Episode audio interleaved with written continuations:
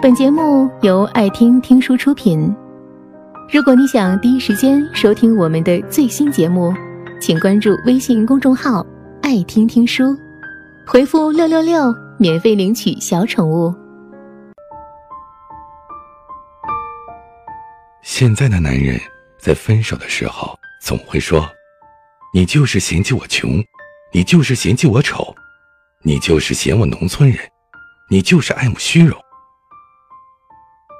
淡定一点儿，我们嫌弃的不只是这几点，我们还嫌弃你懒，嫌弃你暴力，嫌弃你自以为是，以及嫌弃你不上进。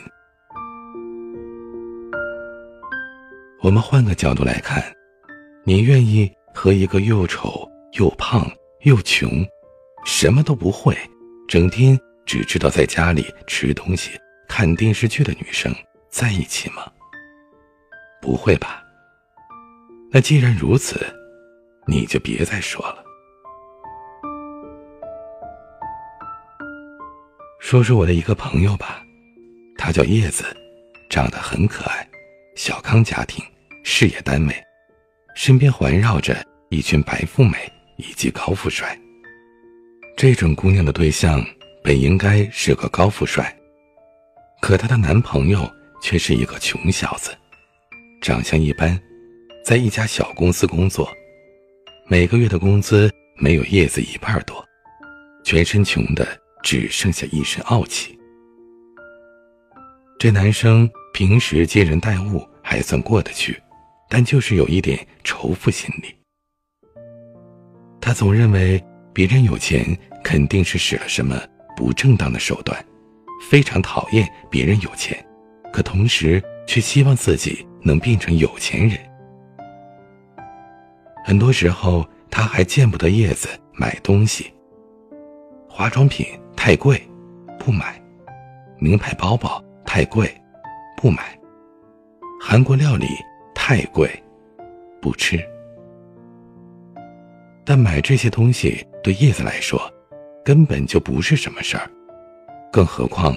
花的是叶子自己的钱，又不是这男生的钱。一开始，叶子还表示理解，认为他没有接触过阶层的消费，也就没有说什么。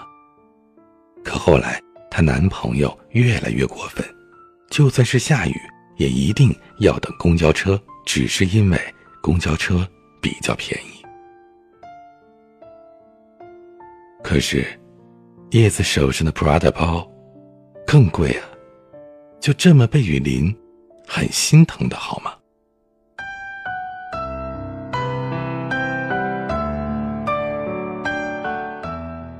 叶子给男生买礼物，人家不仅不接受，还说叶子败家。叶子哭笑不得，要是他花这点钱就败家，那他家早就破产了。两人的结局可想而知。叶子说：“其实他早就预料到了，因为在男生的身上，他看不到他们的未来。男生太自我了。”叶子说：“他不在意对方现在如何，以后能好好过日子就行了。”可男生不答应啊，还说什么：“你跟着我。”就是过苦日子的，如果你想享福，还不如趁早分手。叶子当时就甩了他一巴掌，走了。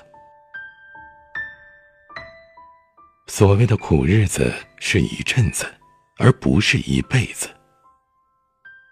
你还指望人家姑娘跟你吃一辈子的苦吗？那她还不如一个人过呢。叶子说：“他还有一个朋友，也遇到了这么一个奇葩。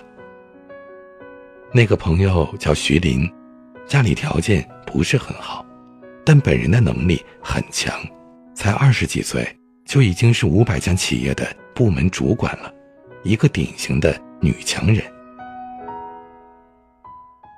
徐林的男朋友是她的大学同学，叫刘帆，家境和她差不多，但工作能力。”却和徐林差了一大截。平时两个人相处的还可以，但那件事儿导致两个人彻底分手。有一次，刘帆带着徐林回家见父母，徐林听说刘帆的母亲身体不怎么好，就好心的买了一些补品，可谁知道，刘帆的母亲第二天就上医院了。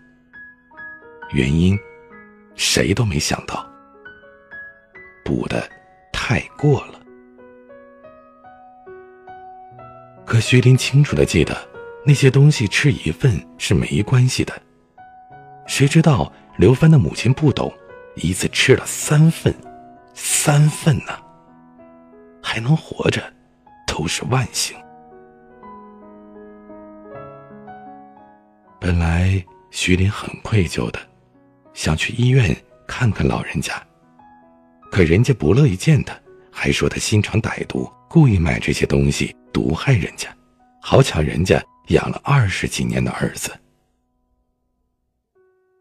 刘帆的母亲这么说，徐林也就忍了。毕竟他也没交代清楚一次该吃多少，这件事儿他多少也有责任。他不管刘帆的妈是怎么想的，只要刘帆相信他就行。可谁知道刘帆二话不说就扇了他一巴掌，说：“徐林，你就算对我妈有意见，也不至于这么害她吧。”她为了供我读书，吃了那么多苦，现在好不容易过上了好日子，你怎么能这样呢？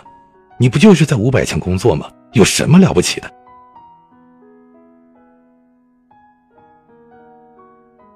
徐林当时就懵了。他怎么了？当时买补品的时候也没见刘凡拦着呀，现在出事了就怪在他头上，都是他的错。他也没想到。刘凡他妈会吃这么多呀？还有，在五百强工作怎么了？他拼命的让自己变成更好的人，这也有错吗？他们冷战了几天，徐林便提出了分手，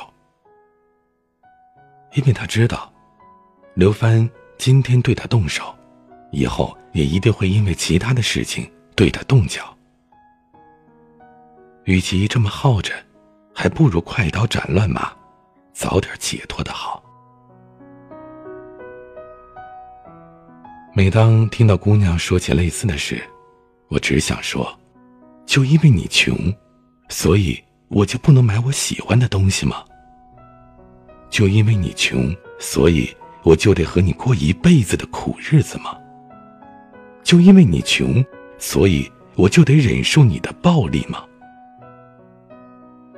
因为我们是情侣，所以我会包容你的缺点，我会努力的变成最好的自己。但与此同时，你能不能也跟上我的步伐？我不是受虐狂，我也想病了有钱看病，老了有钱养老，而不是一辈子。都为柴米油盐这点小事儿发愁。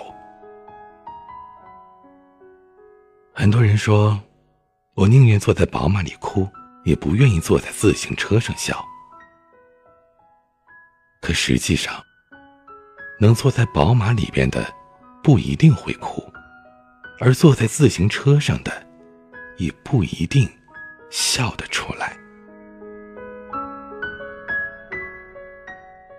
如果你做不到和我一起变好，那对不起，我宁愿一个人孤独到老，也不想和你在一起。本节目到此就结束了，感谢各位的收听和陪伴。更多精彩内容，请关注微信公众号“爱听听书”。回复六六六，免费领取小宠物，也欢迎你收听今晚的其他栏目。我们明晚见，晚安。